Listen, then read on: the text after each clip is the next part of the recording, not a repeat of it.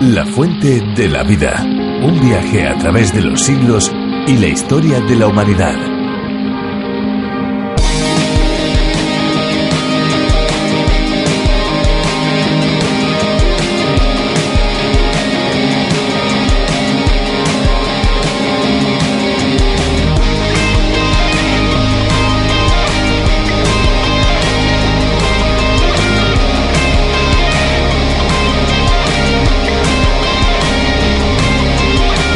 En un momento u otro hemos sentido sed, esa necesidad de beber porque nuestro cuerpo nos está avisando que hay una necesidad básica que debe ser suplida.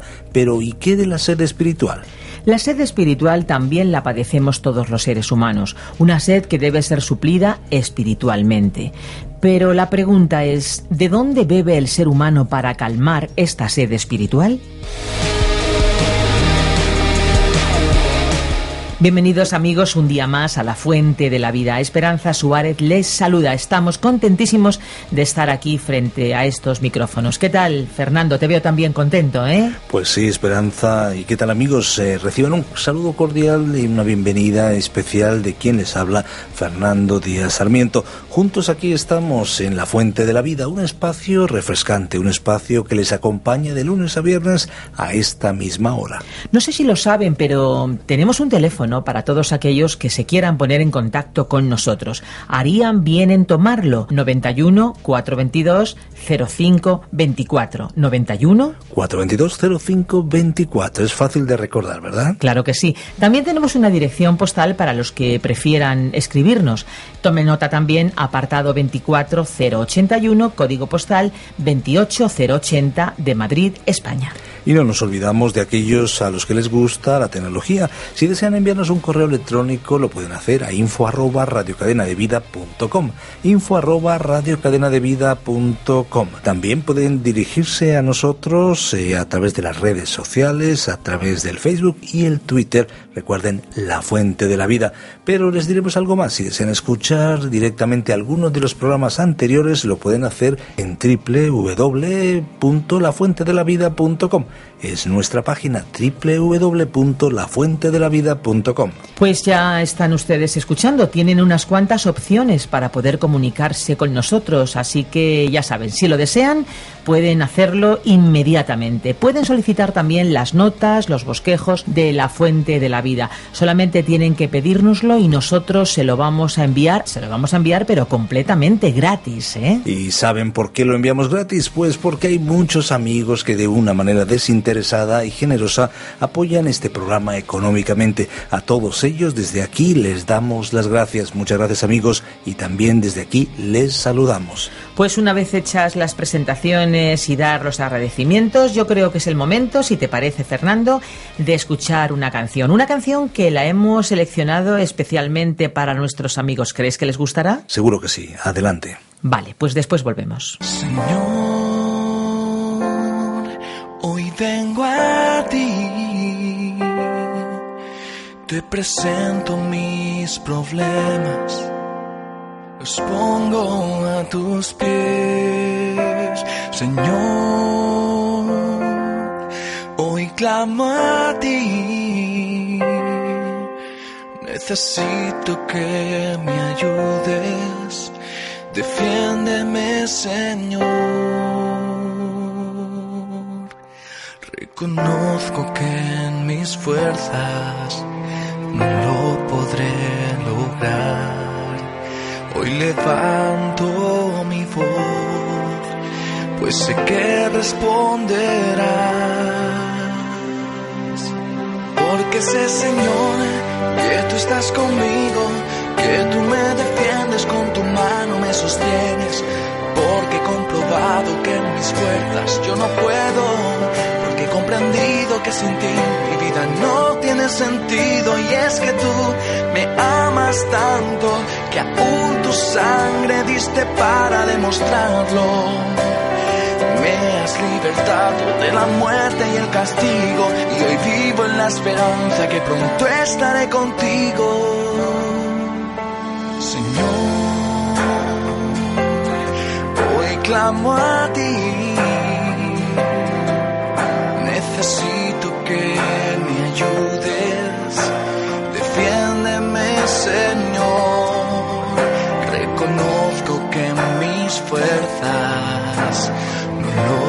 podré lograr. Hoy levanto mi voz, pues sé que responderás y una salida me darás.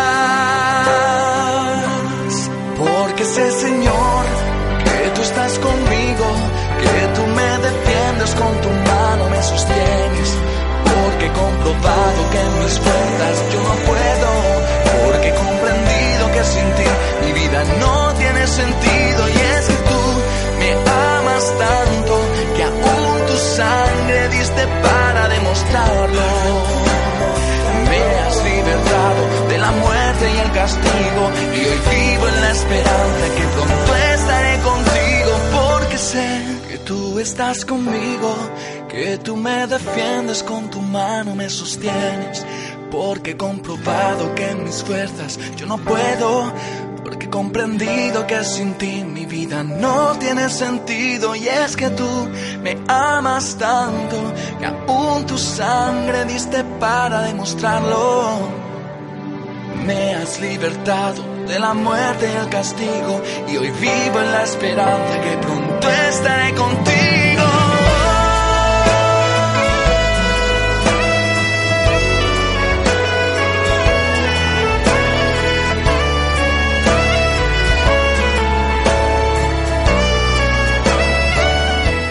Lord Byron dijo, si alguna vez el hombre fue Dios o Dios hombre, Jesús fue ambas cosas. Diderot llamó a Jesucristo el insuperable y Napoleón dijo que era el emperador del amor. Ernesto Renal lo calificó como el más grande entre los hijos de los hombres y John Stuart Mill lo llamó el guía de la humanidad. Juan el Bautista dijo que era el Cordero de Dios que quita el pecado del mundo. Y el apóstol Juan lo llamó el Verbo de Dios que se hizo carne y habitó entre nosotros. Pero ¿y usted, amigo? Usted que nos escucha, ¿cómo le llama a usted? ¿Quién es para usted Jesucristo? Ese es el propósito de este estudio, de este viaje a través de la Biblia, conocer a Jesucristo y de alguna manera a través del Antiguo y el Nuevo Testamento podemos ir descubriendo a Dios mismo y a Dios encarnado. Pero hoy, Esperanza, concretamente a qué capítulo de Génesis nos vamos. Pues nos vamos a ir hasta el número 27, Génesis capítulo 27, así que sería bueno que nuestros amigos abrieran sus Biblias y pudieran hacer la lectura junto con nosotros. Allí descubriremos que Jacob obtiene la bendición de Isaac. ¿Cómo? Pues acompáñennos y lo vamos a saber. La fuente de la vida. Génesis capítulo 27 Este capítulo nos relata cómo Jacob y Rebeca se confabularon para obtener de Isaac la bendición para Jacob, que era en realidad la bendición que Isaac tenía reservada para Esaú. Jacob anhelaba recibir esa bendición de su padre. Él sabía que Dios había prometido a su madre que el hijo mayor serviría al menor, por lo que la bendición ya le pertenecía a él. Sin embargo, Jacob no creyó en Dios, ni su madre, Rebeca, creyó en aquella promesa de Dios. Es evidente que Isaac, su padre, tampoco la creyó, porque si no, no hubiera tratado de pasar por alto a Jacob prometiéndole la bendición a Esaú.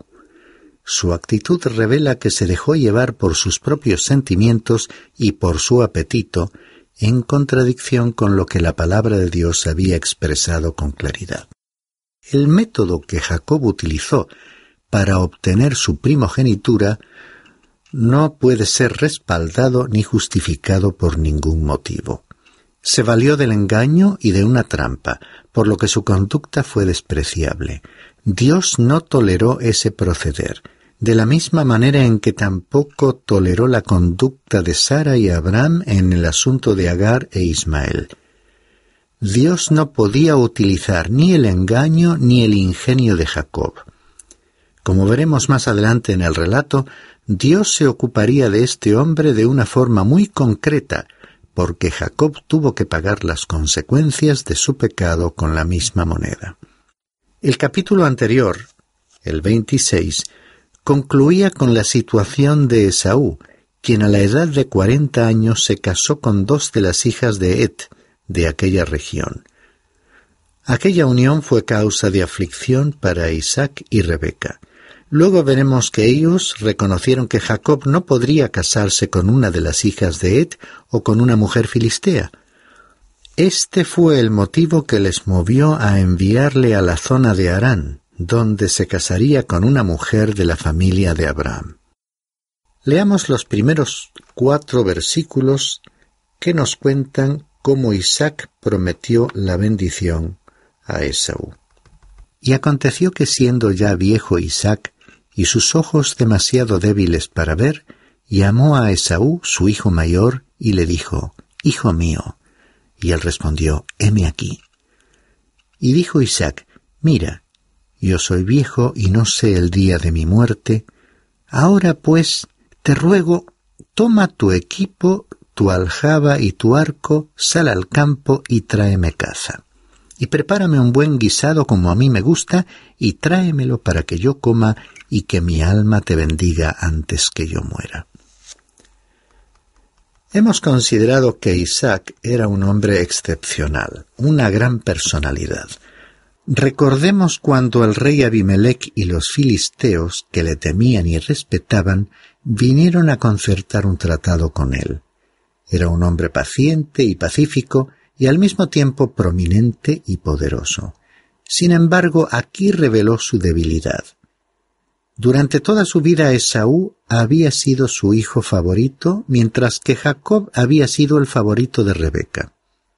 Esaú era el joven amante de la vida al aire libre, que salía de caza y volvería trayendo un ciervo u otro animal para asarlo y para que su padre disfrutase así de una buena comida.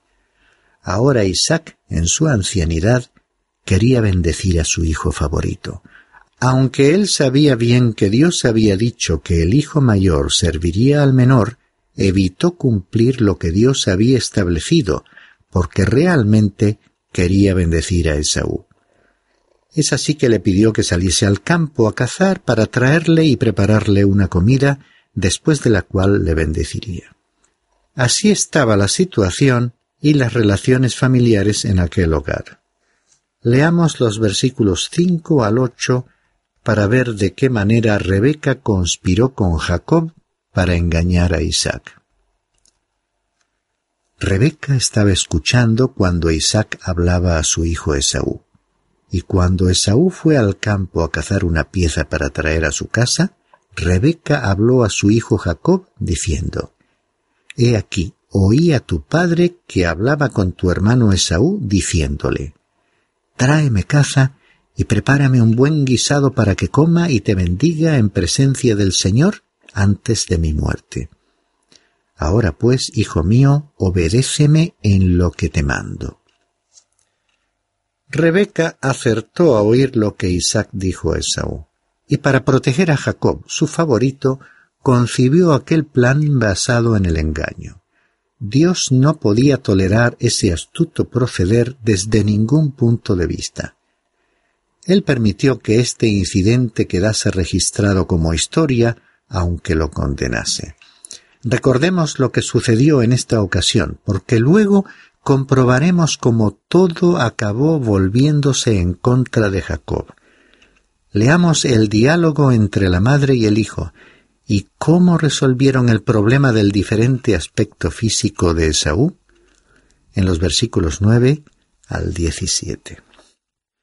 Ve ahora al rebaño y tráeme de allí dos de los mejores cabritos de las cabras y yo prepararé con ellos un buen guisado para tu padre como a él le gusta. Entonces se lo llevarás a tu padre, que comerá, para que te bendiga antes de su muerte. Y Jacob dijo a su madre Rebeca, He aquí Esaú mi hermano es hombre velludo y yo soy lampiño. Quizá mi padre me palpe, y entonces seré para él un engañador, y traeré sobre mí una maldición y no una bendición. Pero su madre le respondió, Caiga sobre mí tu maldición, hijo mío, solamente obedéceme y ve y tráemelos. Y él fue, los tomó y los trajo a su madre, y su madre hizo un buen guisado como a su padre le gustaba. Entonces Rebeca tomó las mejores vestiduras de Esaú, su hijo mayor, que tenía en la casa, y vistió a Jacob, su hijo menor le puso las pieles de los cabritos sobre las manos y sobre la parte lampiña del cuello, y puso el guisado y el pan que había hecho en manos de su hijo Jacob. La preparación de la trama no pudo ser más minuciosa y Jacob estuvo listo para entrevistarse con su padre utilizando métodos fraudulentos con los cuales Dios, por supuesto, no tenía nada que ver. Continuaremos leyendo el relato bíblico que en el próximo párrafo nos relata cómo la intriga tuvo éxito y Jacob engañó a su padre. Leamos en primer lugar los versículos 18 al 20. Entonces él fue a su padre y dijo, Padre mío. Y éste respondió, Aquí estoy. ¿Quién eres, hijo mío? Y Jacob dijo a su padre, Soy Esaú, tu primogénito. He hecho lo que me dijiste. Levántate, te ruego, siéntate y come de mi caza para que me bendigas.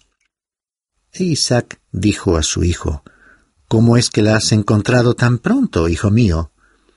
Y él respondió, Porque el Señor tu Dios hizo que así me acaeciera. Resulta sorprendente aquí la utilización del nombre de Dios por parte de Jacob. Esto me lleva a añadir una breve reflexión sobre la importancia que tiene este asunto en la actualidad, en la que el comportamiento privado y público de los cristianos se halla bajo el escrutinio de otros. De acuerdo con los principios éticos de las Sagradas Escrituras, no existe tal cosa como una piadosa utilización de métodos dudosos o que impliquen engaño u ocultamiento, por más meritorios que puedan parecer los motivos o fines. Aquí se aplica, una vez más, la conocida expresión de que el fin no justifica los medios.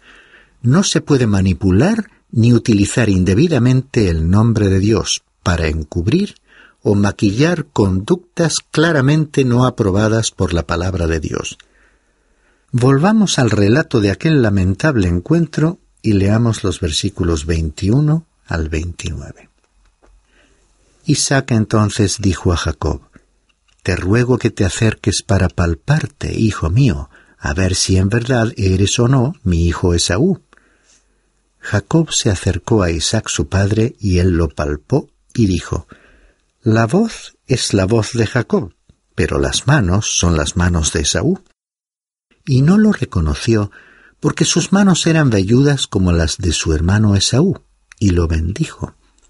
Y le preguntó, ¿Eres en verdad mi hijo Esaú? Y él respondió, Yo soy. Entonces dijo, Sírveme y comeré de la caza de mi hijo para que yo te bendiga.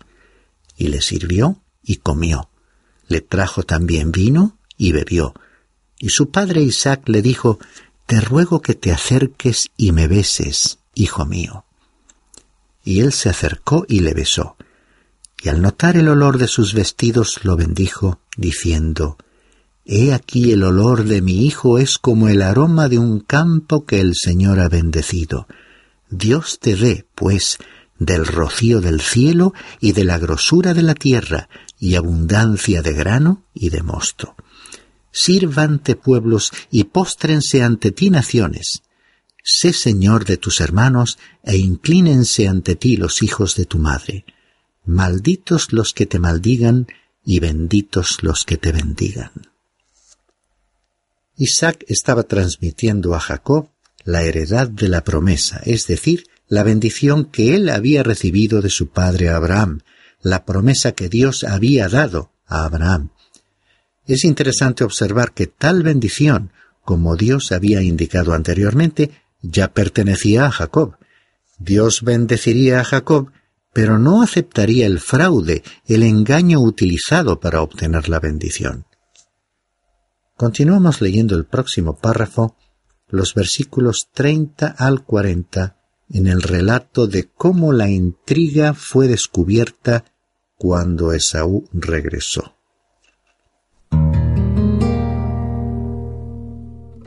Y sucedió que tan pronto como Isaac había terminado de bendecir a Jacob, y apenas había salido Jacob de la presencia de su padre Isaac, su hermano Esaú llegó de su cacería.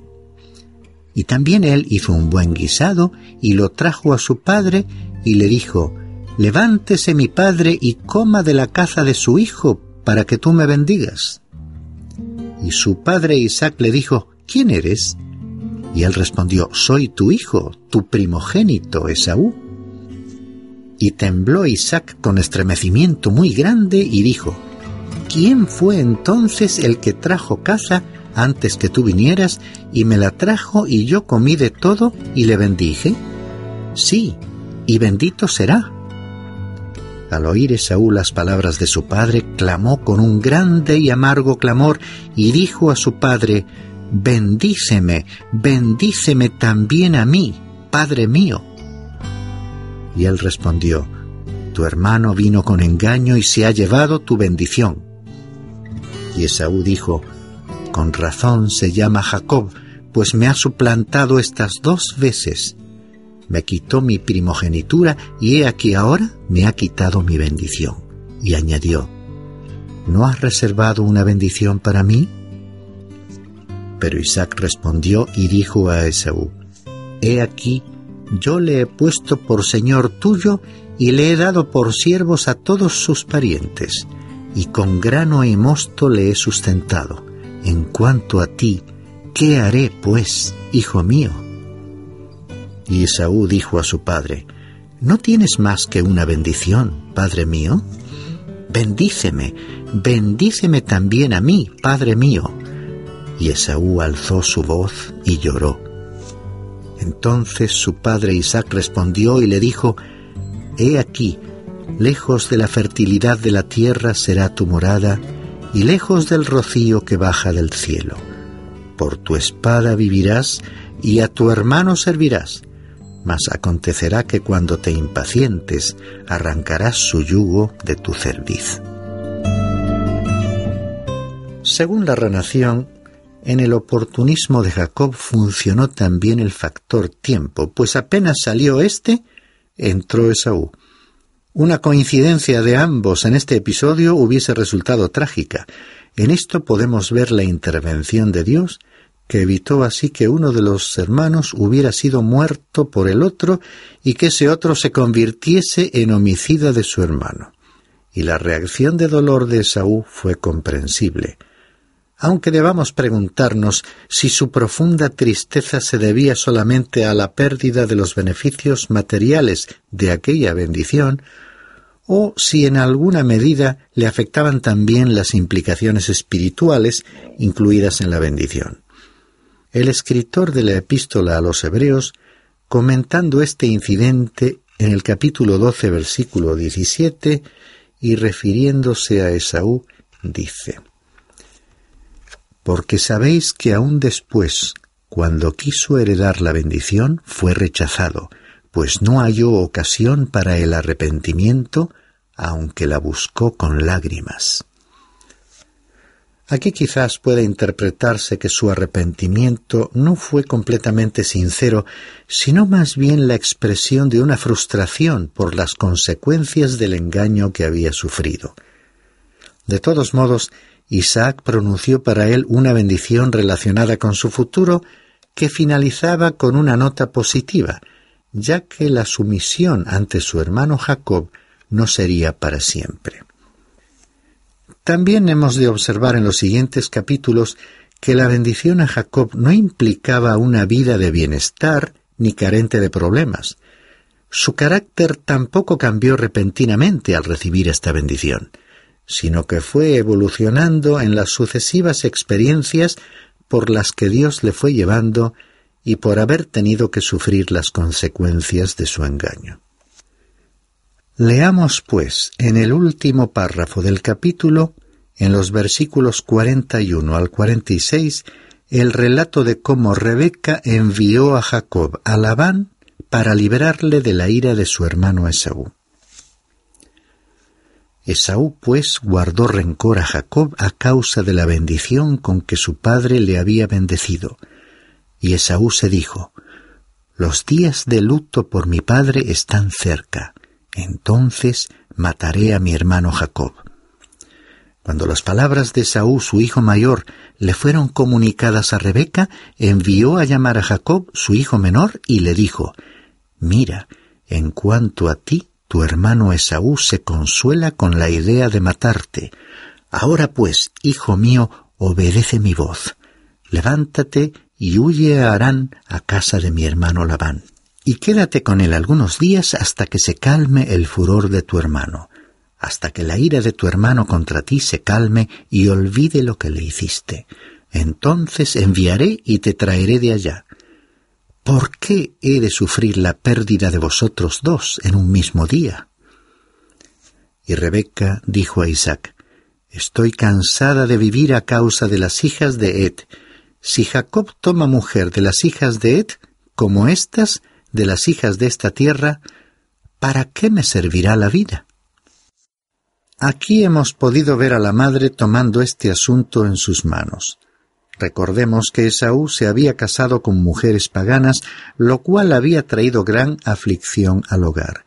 En vista de aquella situación, Rebeca encontró un motivo para convencer a Isaac de la conveniencia de que Jacob saliese de allí para evitar que cometiese el mismo error. De esa manera, en realidad, le estaba protegiendo de su hermano Esaú. Lejos estaba de imaginar hasta qué punto pagaría ella las consecuencias de su propia actuación en este asunto. Nunca volvería a ver a su hijo Jacob le envió fuera de su casa con la intención de mantenerle ausente por un tiempo breve que en realidad se convertiría en un largo período de tiempo, nada menos que veinte años, y durante ese período ella moriría. Y Jacob regresaría para el funeral de su padre, pero nunca volvería a ver a su madre. Un detalle interesante es que Rebeca estaba enviando a su hijo favorito a la casa de su hermano Labán, precisamente al lugar en que Jacob tendría que aprender durísimas lecciones, ya que experimentaría en carne propia los malos resultados de su fraude y el duradero y amargo fruto de su carácter engañoso. Creyó ser muy astuto, pero durante muchos años tendría que soportar que su tío Labán, que le superaba en inteligencia, controlase su vida con engaños y artimañas. Pero volviendo a la secuencia final del relato, imaginamos cómo habrán sido aquellos años de la vida de Rebeca al considerar el poco aprecio de su hijo Esaú a causa de este episodio. Concluimos nuestro programa resaltando la amargura y el tiempo malgastado o perdido que resultan de actuar con incredulidad ante la palabra y las promesas de Dios, obrando impulsivamente y en contra de los planes de Dios. Ciertamente, cada uno de los personajes que hoy hemos considerado permanece en la historia bíblica, entre otras cosas, como un recordatorio de aquellas palabras del apóstol Pablo en su carta a los Gálatas capítulo 6 versículo 7. No os dejéis engañar.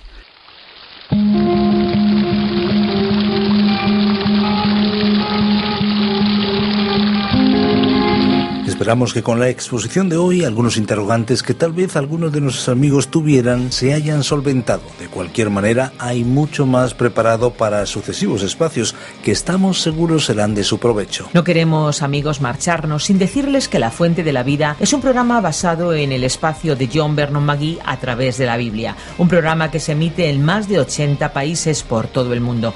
Aquí en España ha sido adaptado y traducido por Virgilio Bagnoni. Es un programa presentado por Radio Encuentro, Radio Cadena de Vida, por Radio Transmundial en España. Y hasta aquí hemos llegado. Recuerden que si lo desean pueden llamarnos al teléfono 91 422 0524 o bien escribirnos a info arroba radiocadenadevida.com. Nosotros les dejamos ya, pero queremos hacerlo con un reto, con un desafío.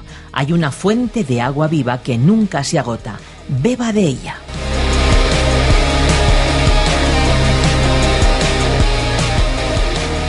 Este ha sido un programa de Radio Transmundial producido por Radio Encuentro, Radio Cadena de Vida.